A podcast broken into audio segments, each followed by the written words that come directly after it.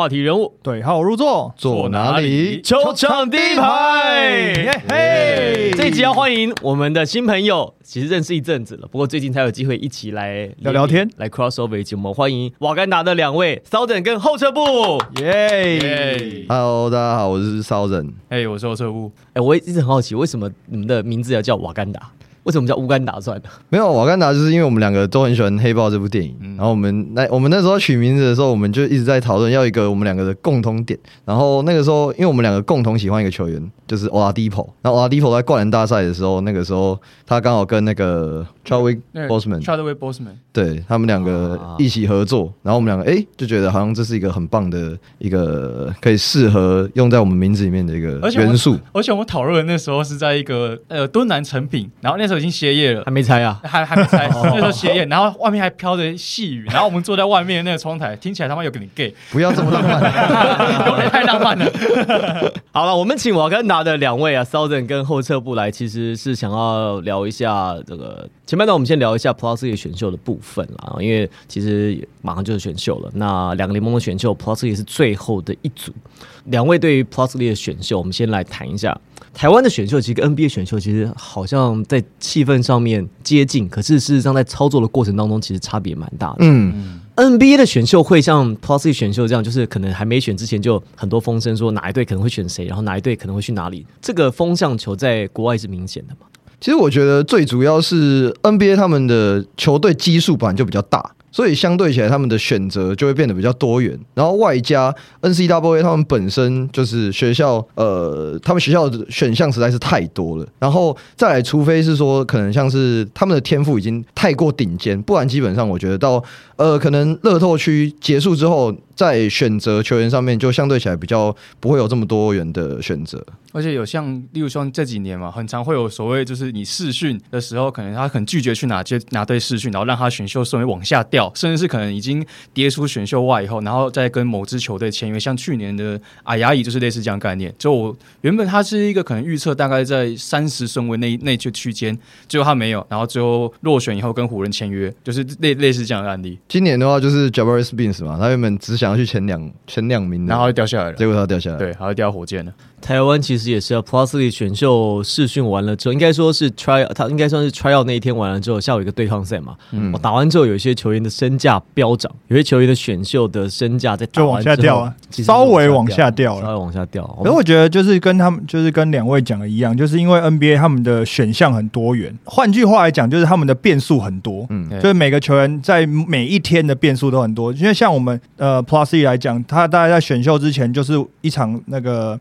试训嘛，所以那一场体测会的时候，那是他唯一的变数。那其他基本上就是在 UBA 打的这些东西，可能是一整年已经累积好了，所以他就是在选秀之前就是一个体测会，它是唯一的变数。可是，在 NBA 的话，它还有非常非常多的变数的可能。对所以这也是增加就是球队之间不管是交易啊，或者是他们在选择球员的一些不同的的因素啦。另一方面，我觉得最主要是 NBA 他们的运动文化已经培养很久了，然后他们呃各个球团之间，他们比较不会说像台湾可能某个球队跟 UBA 的某支呃某某支 UBA 的球队比较好之类这种这种关系啦。所以大家就是凭实力在选，就是我真的球队需要什么，而且每一支球队的选择的方向又不太一样，有的人想要选位置，有人想要选天分，对，所以这这个跟台湾的篮球的选秀好像又不太台湾好像比较少，比较少有办法选天分这种。好像大家都还是觉得我需要这个位置，我需要这个位置，所以先把位置填满。比较偏向是集战力啦，就是不像说，因为 NBA 他们讲究的是话题性跟整个市场，因为他们市场说实话，你说他们会永他们会饱和吗？好像又不太会。但台湾现在才第二年，大家好像就已经开始在讨论，哎、市场是不是已经饱和了这个状态？这已经像去吃把费吃到九点钟的时候了，你知道吗？对，已经已经吃到那个喉咙顶天上了啦对对对对，你再再吃一口冰淇淋，马上就要吐的那种感觉。啊，对对啊，对对啊，对啊，那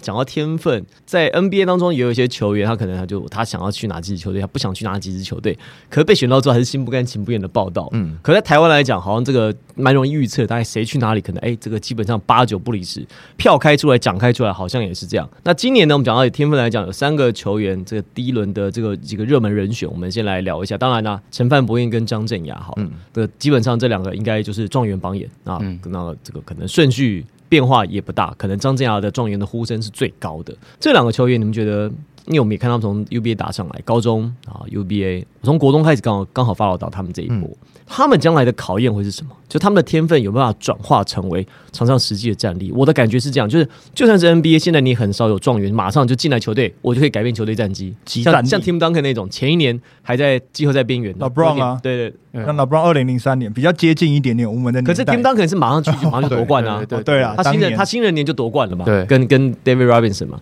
那我觉得 Plus 里好像比较难有这样的球员，那他们两个等着他们的挑战到底是什么？我我自己觉得啦，我先我先从张镇雅开始讲好了。张镇雅因为他在最后一年的时候，指挥教练把他移到第六人嘛。那呃，可以看到说他不管是在 UBA 冠军赛或者是前面的比赛，呃，他都展现出他自己的无球的跑动意识，还有他的空间感。那我觉得这是他现在很大的一个优势，就在于说他不太需要球权。那我觉得相对起来，当你不太需要持球的情况下，你的呃多元性就就展现出来了嘛。大家对你的。呃，期望就会相对起来会比较高，因为你可以看到说，你即使没有拿球的情况下，你同样可以展现出你的影响力。那再来，上个赛季其实卡米诺斯教练他的进攻体系，因为我去年其实也有看了一些台中的比赛，有很多是从后场开始搭配锋线来串联。那郑雅他在郑大的时候，他其实就已经习惯有一则控球的系统嘛。那我觉得他现在到西班牙教练底下要学的，应该会是他需要在呃什么时间点要掩护，什么时间点要跑到什么位置让。后卫可以看得到他。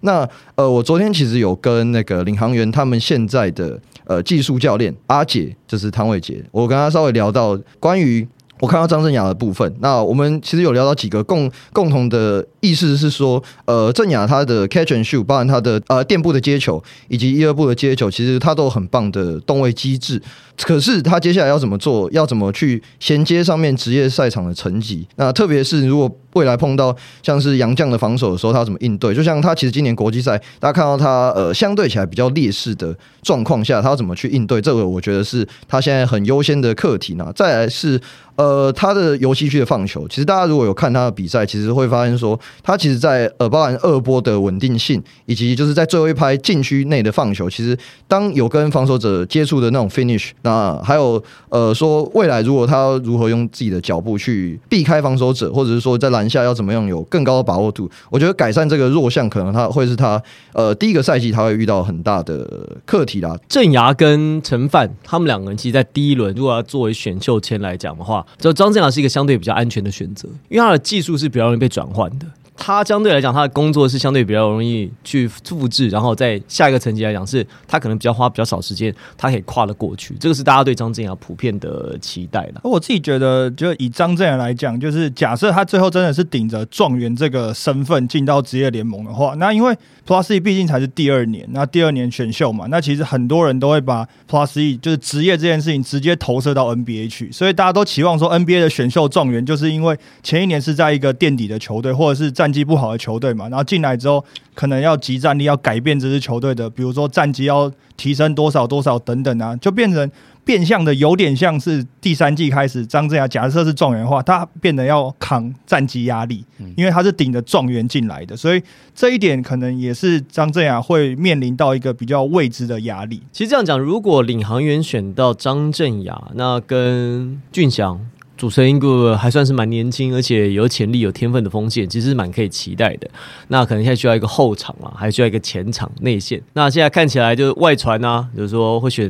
这个小白、小白跟丁恩迪嘛。对，那这看起来就是领航员第一轮有四个签嘛，然后会补这两个人。嗯，你们觉得呢，Henry？我们在做模拟选秀的那一集的时候，其实紫薇教练已经把就是领航员上一季缺少的什么东西，那我已经在这一次选秀试着用选秀来补足这些东西。他就是把整个球队的中线，就是整个核心嘛，就是我要一个后场，然后一个前锋，然后跟一个内线嘛。因为看起来上一季不管是在得分上面，还有他的呃禁区上面，都是一个蛮吃亏的的部分嘛，所以。呃，后场的球员现在看起来，如果啦，就真的是小白能够加入领航员的话，他就是一个控球的一个角色。但是如果没有的话，俊祥在上半呃在上一季的时候，其实担任很多这种持球进攻的这个角色，所以他也是一个控球持球的选择。所以其实对领航员来讲，他缺的不是拿球的那个人，而是能够 finish 的那个人。进的那个人投进的那个人，那因为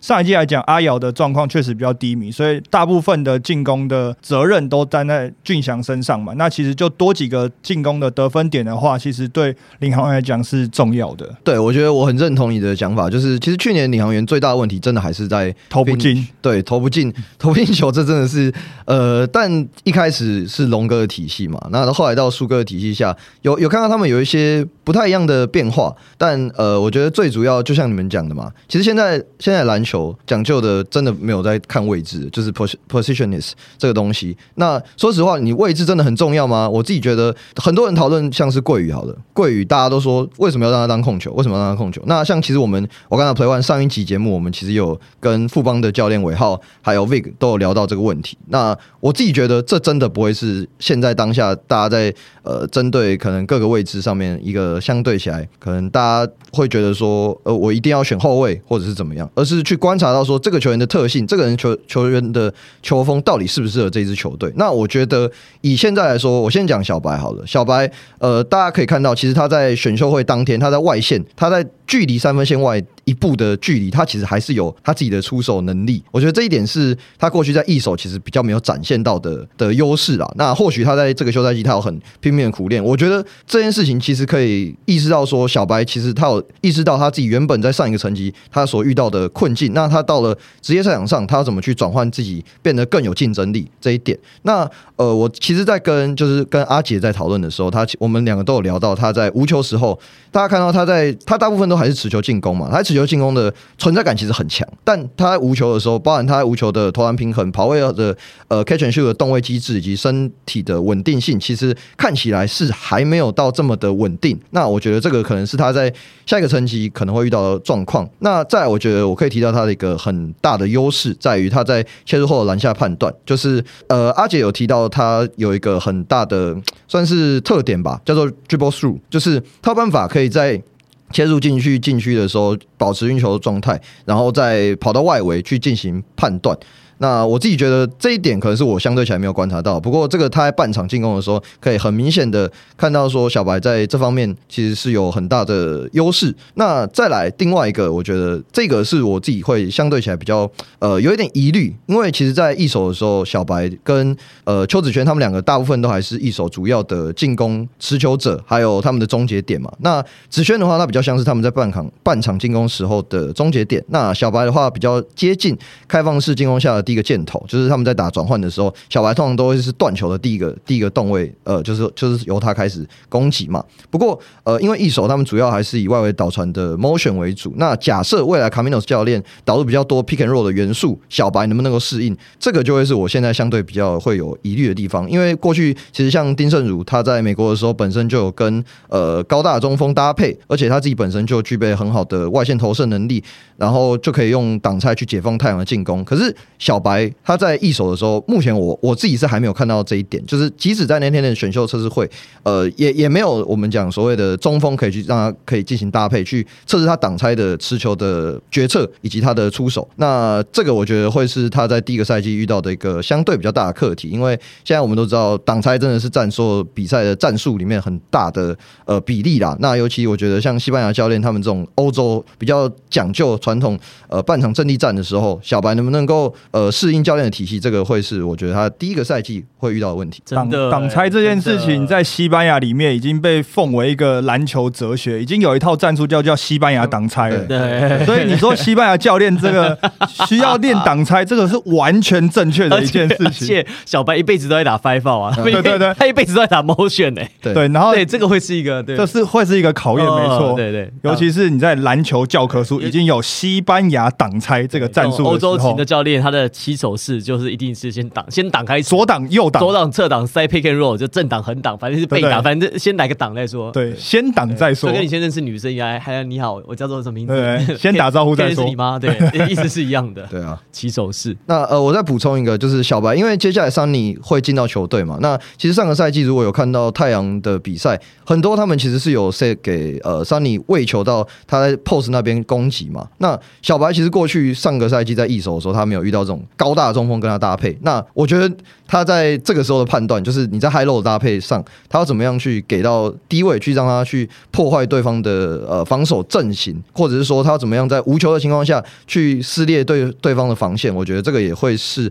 他下个赛季大家可以观察的地方。另外一个则是他的防守，因为其实小白在呃防守上面，他有很多相对比较像是赌博式的超节。那在职职业赛场上的时候，你其实可以看到这种呃防守的时候，一些预判错误，实很容易就会付出代价。那嗯，小白能不能够在防守上面呃做得更聪明？那或者是说，像可能在半场阵地战的时候，在防守上面，他要怎么样去符合教练对他的要求？在第一线的时候，对对方先是压迫，再再去超解，或者是说你直接用赌博式的超解？我觉得这两个决决策的时候，呃，会有很大的差异性啊。赌博式的超解，其实这个问题哦，从国中到高中，高中到大学，大学到职业，每一个层级其实都会受到一次考验。其实从高中，就是某个很会防守的高中的球队，他们出来的球员到大学去碰到第一件事情就是这个。对，他们因为他们那支球队的球员太习惯在做二线的超节，所以有时候一扑出去，但是你在高中的时候，对方球会夹得掉啊。你上大学的时候，每个人球都拿得住，你一扑出去，一回头，你的队友就是四个手五个，很快就很快就被 对方二打一。阿瑶就讲过一样的话啊，对啊，施建尧来，啊就他嘛，对啊，施建尧讲过啊，他说他为什么上职业一开始会打的比较挣扎，是因为防守习惯。嗯他有时候会用他自己的直觉去抄球，他觉得我这个球抄得到。他有时候扑出去之后，后面你真的就是付出代价。可是你高中的时候，不管是呃球员能力也没有那么好，或者是大家的 finish 也没那么好，可能你超出去之后，你还有时间来补救，或者是用轮转的方式来做补防。但是你到职业层级，你被过了就过了而。且高中生他比较不会利用多打少的优势啊。对你扑出去之后，他五打四，他不一定打得进诶、欸而且我觉得职业赛场上，你还要考量的是教练他在调度上面有他自己的压力，因为这跟战绩是有关系的，对啊。所以如果说可能他犯了一些错误，让教练觉得说，哦，你在这个时机点你没有办法为我们的球队现在场上的状况做出贡献，那我就势必要把你换下来。那如果说这些状况一而再再而三的发生，那就会自然的让教练对你失去信任感。哦，这个很恐怖哦，这个这个说一一坐到冰箱里面去，尤其外籍教练再出来哦，很难出来。对基出来基基本上出来，哎基本上出来。讲完张镇阳，讲完小白陈范，陈范他四年都在践行嘛，那践行其实大家也要知道，他就是打的比较奔放一点，那他就是还是有他一套体系嘛。但是我觉得陈范上到职业之后，会面临的第一个就是他的 size 有点尴尬，嗯就是他到底是要转三号还是继续打四号？相对于张镇雅，张镇雅还有外线嘛，相对来说就是你你你要转到我们刚刚前面有提过，就是你要集战力，那集战力最重要是你有外线，你要么有外线，要么有防守。我觉得他现在，其实他上个赛季，大家如果看他 UBA 的比赛，因为他在前一个赛季他是打中锋嘛，那到下一个赛季的时候，其实他打比较多的是弧顶的出手，他的大部分的进攻比例很多都其实都是在外围。那他弧顶外围跳投的时机点，我觉得是他在下一个层级会需要拿捏的课题啦。因为其实他在践行的时候，他一直都是正中的主力嘛，那相对起来他就会有很多的外围开口权。我觉得现在陈范遇到比较大的问题，可能会是出手品质。他的出手品质相对起来，很多时候在可能包夹或者是一些我觉得我个人主观认定没有这么好的出手选择下，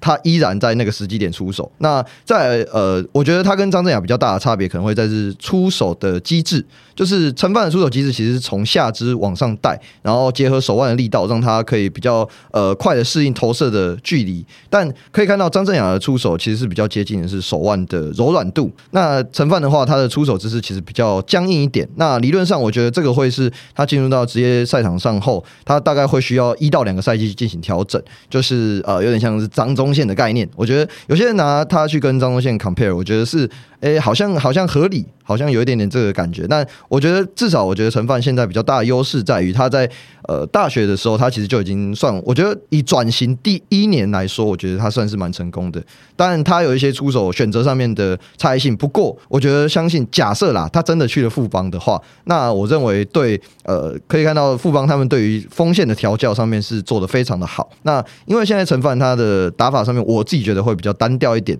尤其他在切入的时候，很常会试图用自己的身体素质，就是用他的肩宽去靠去靠，对，去靠，然后去呃去去撞。可是未来你到了呃下一个层级，你碰到的会是洋将，那你就必须要更多的是增强自己的脚步的运用，以及你实际阅头头啊之对类的。阅读你的防守判断这些东西。我自己看陈范有一个数据是在体测会之后，然后我再连接到他 UBA，我蛮意外的一件事情，就是其实，在体测会之后发现陈范的手很长，嗯，但是呢，而且他身材其实，在 UBA 来讲算是好，尤其他在进践行的前几年是打中锋，但是这些优点并没有反映在他的篮板数上上面。他的他抓篮板，其实在 U B I 来讲，尤其在践行来讲，他并没有表现的特别突出，所以我觉得这件事情到了职业赛场上，也会变成他的一个。呃，不管是在防守站位上，或者是一个小小的缺点，就是他运用身材在防守上面是不是没有做的这么好？其实我自己看陈范他的防守这件事情，他本身其实是呃透过协防，就是抓一些呃防守上面的可能对方出手的时机点去帮忙补防，就是他会是践行比较后面的那那一道防线啊，就不会是他可能在 one on one 的 ISO 的时候去主主要的去进行防守，就是针对的球的防守，他比较多的是无球防守。我觉得这个呃这个这件事情到了他到下一个层级的时候，我认为假设真的到了富邦，那许哥应该是有办法让他可以在防守上面变得更好。其实陈范博彦他不太会有什么战机扛战机的压力啊，反正前面那么多学长也不会轮到他扛也轮不到他扛、啊。对，所以我觉得他的压力相对会比张镇雅小，所以他可能他第一年、第二年他要先做，我觉得进到职业他碰碰到的问题是，他到底要怎么转？因为周桂宇他一开始其实第一年、第二年周桂宇也很迷茫啊，人家叫我控球啊，还是我要当蔡文成翻版，那也搞不清楚。哎，现在看起来转出来有模有样，就是他找到定位。我觉得陈范博彦可能在第一年、第二年碰到在技术上的问题，可能不会被放的这么大。嗯，因为他一开始他不会有吃到那么多的球权，他不会有那么多需要去证明自己的等等。因为大家知道，反正你还前面还有学长嘛，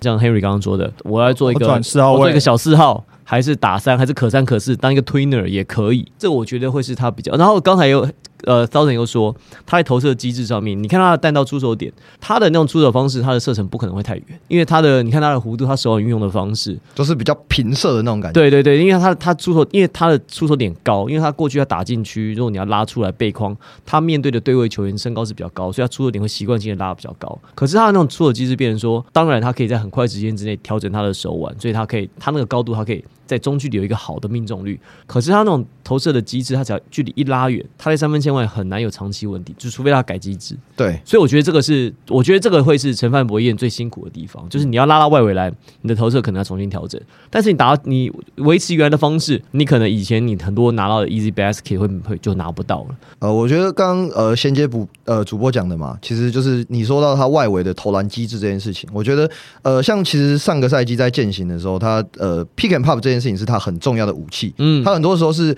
透过掩护之后去制造出自己的出手机会。那因为他过去在都是打中锋的关系，所以他原本在掩护这件事情本身，他其实有一定程度的理解。我觉得这个是他现在到了下一个下一个赛场的时候，他会是一个很大的优势。那外加他后来有转型的三分 catch and shoot 的能力，我觉得至少啦，最低限最低限度，他在战术本中，他有一些基本盘的呃吃饭的工具。那我自己觉得，同样可能我们刚刚有提到，包含他在切入的时候遇到包夹的时候，他怎么去呃怎怎么去用自己不再只是单靠自己的身体去进攻之外，还有另外一个，我觉得是他的持球判断力，嗯就是他的持球判断力。呃，因为他的球权其实是过去两个赛季才提升的嘛。那他在攻击篮下的时候，其实他很多时候会有一些过于急躁，或者是受到包夹的时候，他的传球意识其实是不够的。这个是一个我觉得我有看到比较他下个赛季一一定必须要去改善的地方。那最后最后我想要补充一个是，我觉得陈凡他是一个很有想法的球员，他是一个很有自有自己的想法。当然啦，教练教 教练教他留在留留在 T one，他都不留了，当然有当然有想法啊、我觉得我觉得这个还不够有想法。我觉得这个这个这个的确是。然后另外一个是，其实之前呃他自己在那个受访的时候，他有提到湾区翼龙，湾区翼龙其实有找过他，只是呃，但我觉得 Brian Gordon 不错。东超的东超的球队，对对对，东超的球队。那呃，Brian Gordon 教练是一个非常非常，我我个人非常钦佩他，他把澳洲队带到呃去年的东京奥运的第三名嘛，这是他们有史以来 Boomers 最高的呃一个成绩。那我自己觉得。Brian Gordon 教练一定会对他来说有造成很大的影响。不过，其实我们有看到湾区一龙他们后来有补了很多，不管是洋将啊，或者是中国那边的球员，我觉得他可能也多少也有意识到说，他可能在那边不一定打得到球。那嗯，现在他到了，就像刚刚主播也讲到的，如果他留在 T one，当然这是他的舒适圈，因为梦竹教练班他的熟悉。那他现在跳到了富邦，我觉得到哎，邦有有还没还没还没还没有还没有有假设有可能有可能不要。把不要把心里的期待说出来啊！冷静啊，大家冷静啊！哎哈，选秀今天晚上才选啊！哈，呃，如果啦，如果他真的去了富邦，我也不确定，我只是说，没关系，没关系，没关系。哎，如果啊你们这样让我冒一下冷汗，没笑事，对没事。如果他去了富邦，那他在上面其实有很多的前锋型的学长。那其实像呃，我们不知道顶哥还会不会在嘛？那假设顶哥还在的话，或许他也可以开发一些他在高位策应的能力。这个也许是我们大家从来没有想过，但也 Why not？对不对？Why not？我觉得这都是可以发展的方向。其实看到呃，今年曾阳军真的进步非常多，即使他前面没什么打，但他到了季后赛。真的有一些那个顶哥的影子嘛？对不对哎，对，看久了看久了看久了也会啊，看久了也会对啊对，像不像八分样啊？对，哎，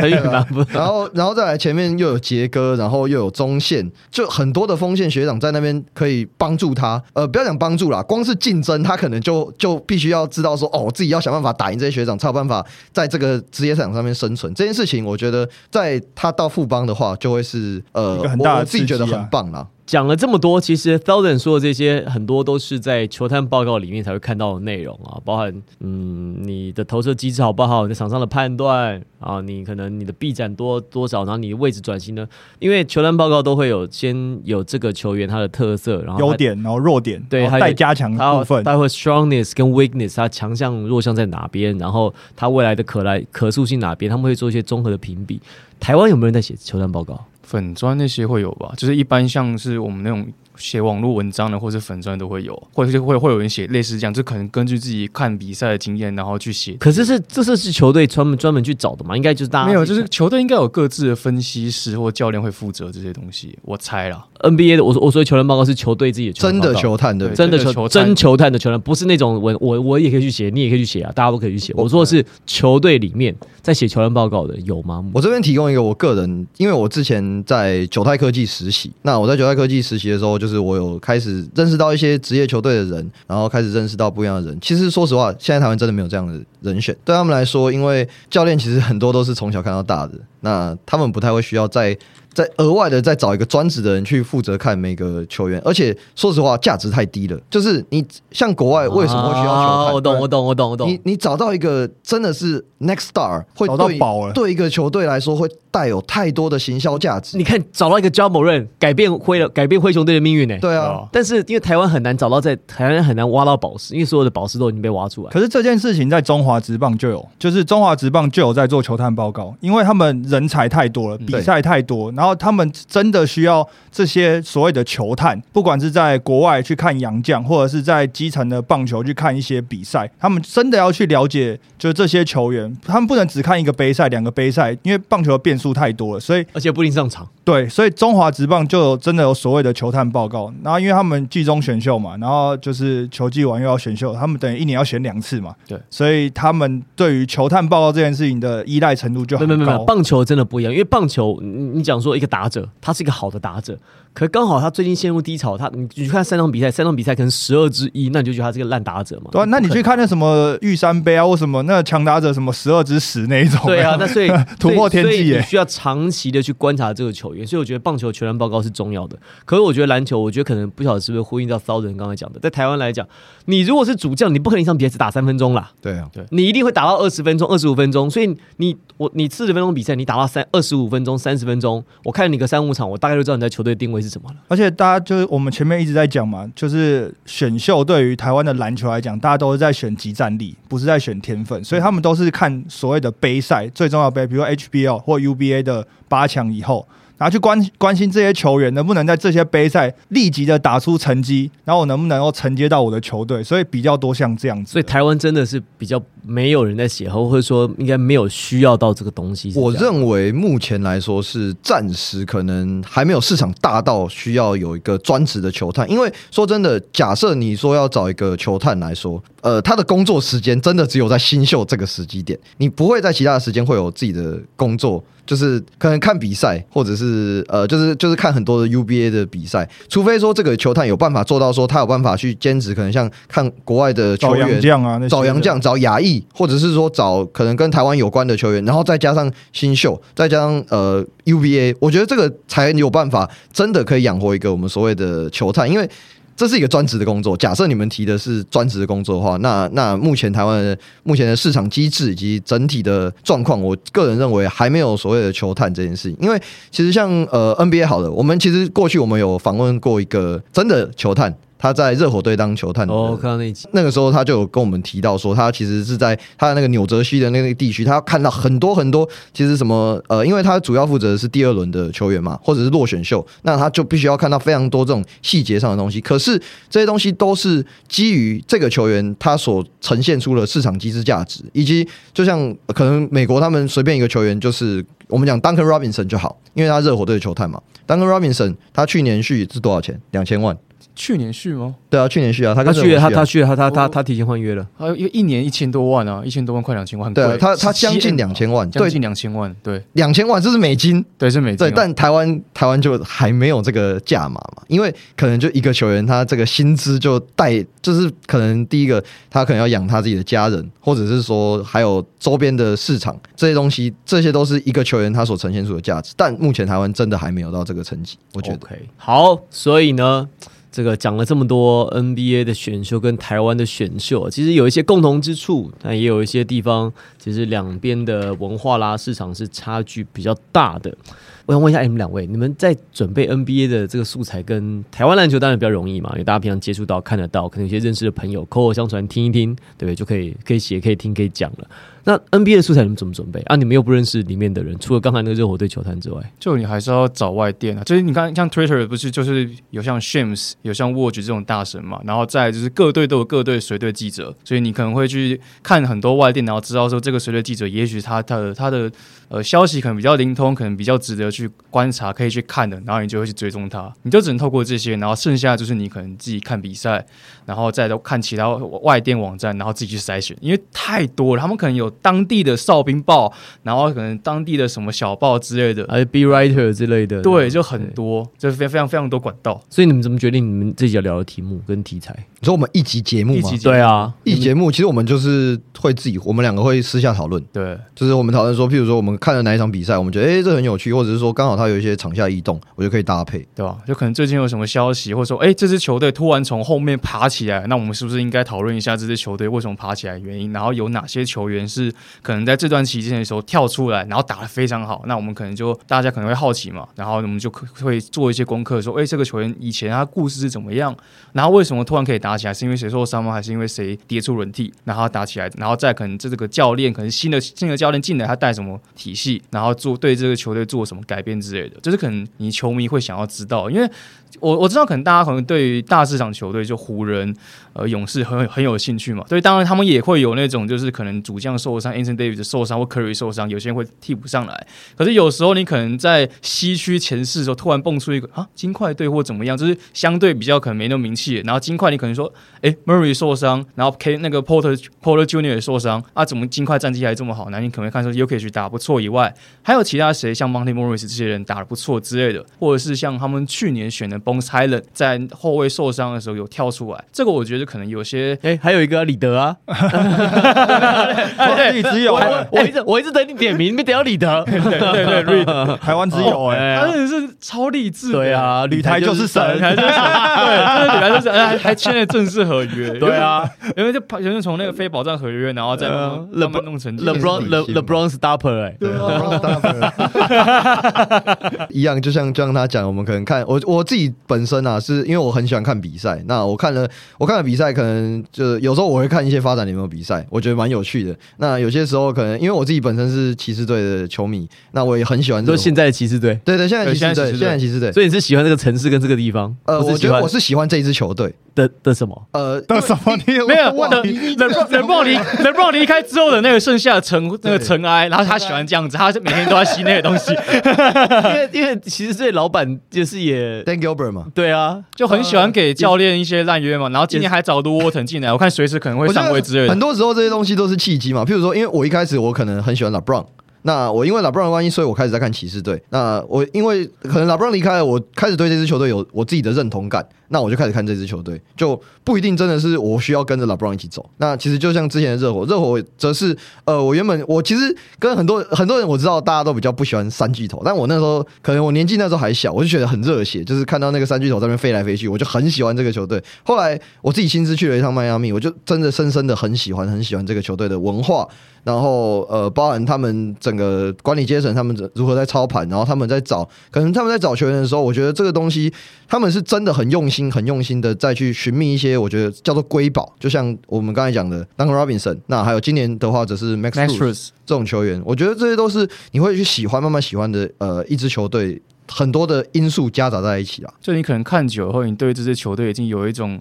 呃，算是有一种连结吧。就是你看，你看久会觉得说，哦，我已经喜欢这支球队。就也许你，也许可能你喜欢当初支持那个人已经离开了，但是他离开以后，你还是对这支球队有，因为看久已经有已经有一种呃认同感，对啊，有种粘着度，有粘粘着感，就跟兄弟像，恰恰那个退休之后还是百万象迷，对对对，类似这样的概念。你们两位怎么开始做？应该说怎么样开始当写手，或是开始做 podcast？稍等在相关产业比较容易理解。那后撤部哦，我那时候是因为那时候因那个脸书，脸书是在我高二的时候开始出来的。然后他到偷偷偷偷，我在我在想。脸书是在我脸脸书在我研究所时候出来的。脸书我有玩过开心农场啊，哎，对，那时候还有开心农场跟水。那我 高中的时候应该高中的时候算接近吧，因为偷偷菜啊，偷水族箱。但那反正那时候就开始慢慢到我大大学刚上大学的时候，就慢慢有很多粉章就开始讨论 NBA。就是那时候 NBA 比较更容易去看到，然后大家很很多人在分享自己看 NBA 的历历程啊那些。那我是因为我坦白说，我其实因为网页游戏，就那时候刚那时候那个时代是网页游戏很红的时候嘛，像我们刚刚讲呃。水族箱啊，开心农场啊，那时候梦之队啊，什么范特西篮球那些的。然后你玩了游戏以后，你就会想说，哎，不知道他们现实中打的怎么样？你就会开始看比赛。然后你看比赛看久，你对这些球员会想要去分享的东西。所以那时候，你那时候还不会有想要创粉砖，只是你可能在其他的粉砖留言留言。然后后来就就就就是 Sky 啊，Sky 那时候他就那个创粉砖嘛。然后我想跟他聊，他就说啊，你就自己出来写啊。然后我就出来自己写了。哦，哎，那那那那那那，老实讲，在台湾呢，就是从事这个产业，当写手或者是做 NBA 篮球相关的内容。可以养活自己嘛？因为现在很多人想做这个事情。呃，严格来说，如果是单纯论写手的部分，就是你靠写文章过活，我觉得是养不活的。呃，球爷啊，球爷可以啊。呃，那个就是他还靠嘴，可是他有讲，就就就连就拿球球爷当例子好了。我觉得这个东西最重要的是你要有一个个人特色，你要有一个属于你自己的一个粉丝圈。就是其实不管怎么样，在尤其在网络界，网络界里面最重要的是你这个人这个特色是什么，人家会记得你是什么品牌。对，就是你要属你要设定你属于自己的品牌，然后人你当你做出你一个独特性以后，你就属于你自己的市场。用写专栏这件事情赚钱，但我觉得光是单纯的只是写来赚钱，就是蛮难的。但是我我其实我个人呐，其实蛮建议很多如果喜欢可能不管是篮球、棒球什么运动都好，如果喜欢这些东西，然后你。可以开始从写稿这件事情开始下手，我觉得这个是非常非常有助于每个人自己的思绪的脉络化，然后同时在阐述的时候也相对起来会更有条理。然后你在过程中其实也可以得到很多的知识啊。那其实就像刚刚呃主播刚才说到，我自己本身是产业里面的人，所以相对比较好理解。但我说实话，我自己一开始其实也是写专栏出身的哦，真的啊，对啊，对啊，对啊。我从我从以前，只是我不像后后车部，他有经营粉砖，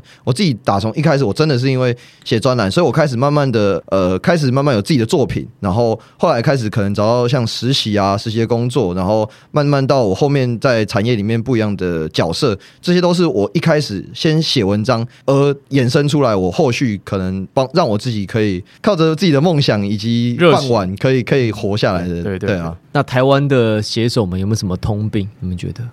缺乏缺乏自己的观察吗？还是我觉得他们会觉得，因为现在网络时代，你要发表你自己的意见是非常容易的事情。就是你现在脸书随便打开就可以发表意见，所以大家都会有一个想法，就是我觉得我的意见很重要，你一定要听，嗯，有这种感觉。可是这实际上不是这样子，就是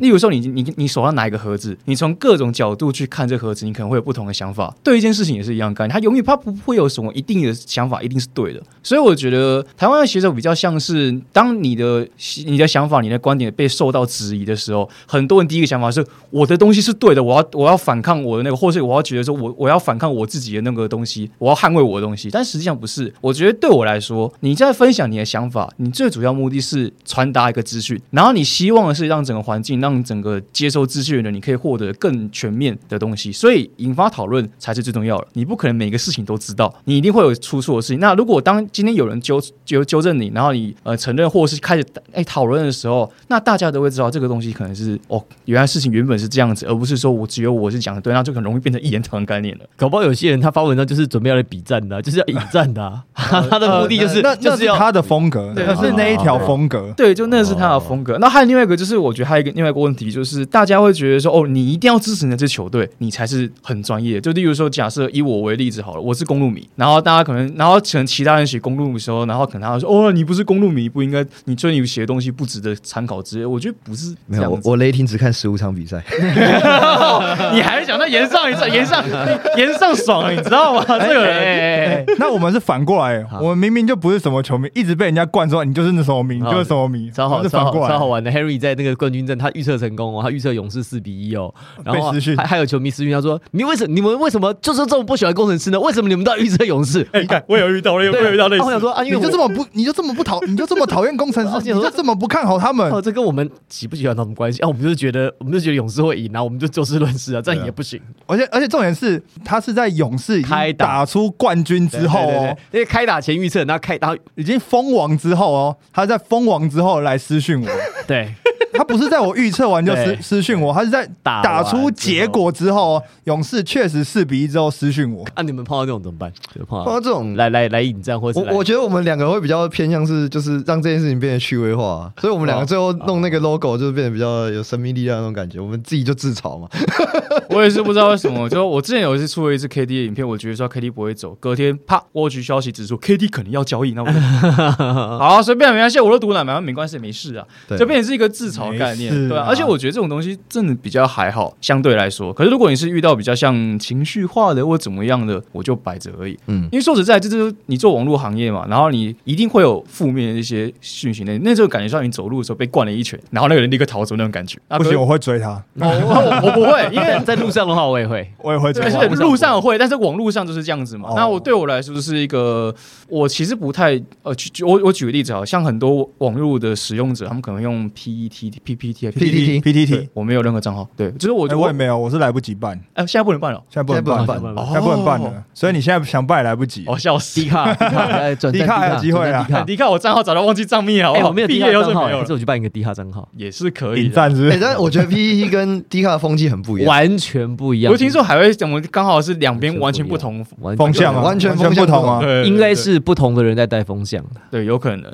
年龄层也不太一样。因为专营专营 PTT 的行销公司跟专营低卡行销公司不太一样，哦。操作的人也不太一样。哦哎，我也是对这方面比较不熟悉，就是低卡 O PPT，我都还我不太看这些。我会直接，就是因为我觉得做这行这种东西，你不要你放越越少的感情，你受到反噬就会越少。对我的感觉是这样子，我自己会这样子去处理啊。所以你，所以哎、可是有一些那个他们是跟网友或是跟跟乡民把诺的哦，我知道，我知道，我可是我不是走那个风格，我自己知道我的风格是长怎样子，所以我就不会刻意去要求说，哦，我一定要呃跟大家都要处啊，就是迎合大家，对做大家你想听什么我就讲给你这样。，对，我觉得比较像是我我相信我讲的东西会有人听，那我只要这些人听就够了。好啦，我们在这次的联名当中呢，请到了我们国内 podcast 也算是哎、你们节目先嘛，对不对？在我们之前嘛，对，我们应该比较早。学长学长学长，学长。不不不不，对，千万 两论哎论资排辈的啦。对。对对，两两位两位前辈。瓦干达的 Thousand 跟后撤步来到我们节目当中，前半段我们聊了一些 Plus League 相关的选秀的一些资讯，那后来呢我们也聊了一些 NBA 跟 Plus League 在选秀当中的一些比较，那最后呢也聊了一下，在如果你想要成为网络上跟与篮球的写手或者资讯的提供者，你可能要面对什么样子的挫折，可能要具备什么样的技能。不过当然啦，所有的资讯都是提供给所有的球迷朋友大家做个参考。看球的时候，选秀的时候开开心心啊，因为毕竟你也不是球队老板，打好打不好呢，对，也不是你在在扛、啊，也不是你太扛，对 对对，我们我们就我们就做好我们自己的工作就可以了。我是王柏林，我是 Henry，我是肖正，我是欧车部，瓦干达 Cross 球场第一排，我们下次再见，拜。拜，拜。拜拜。拜拜。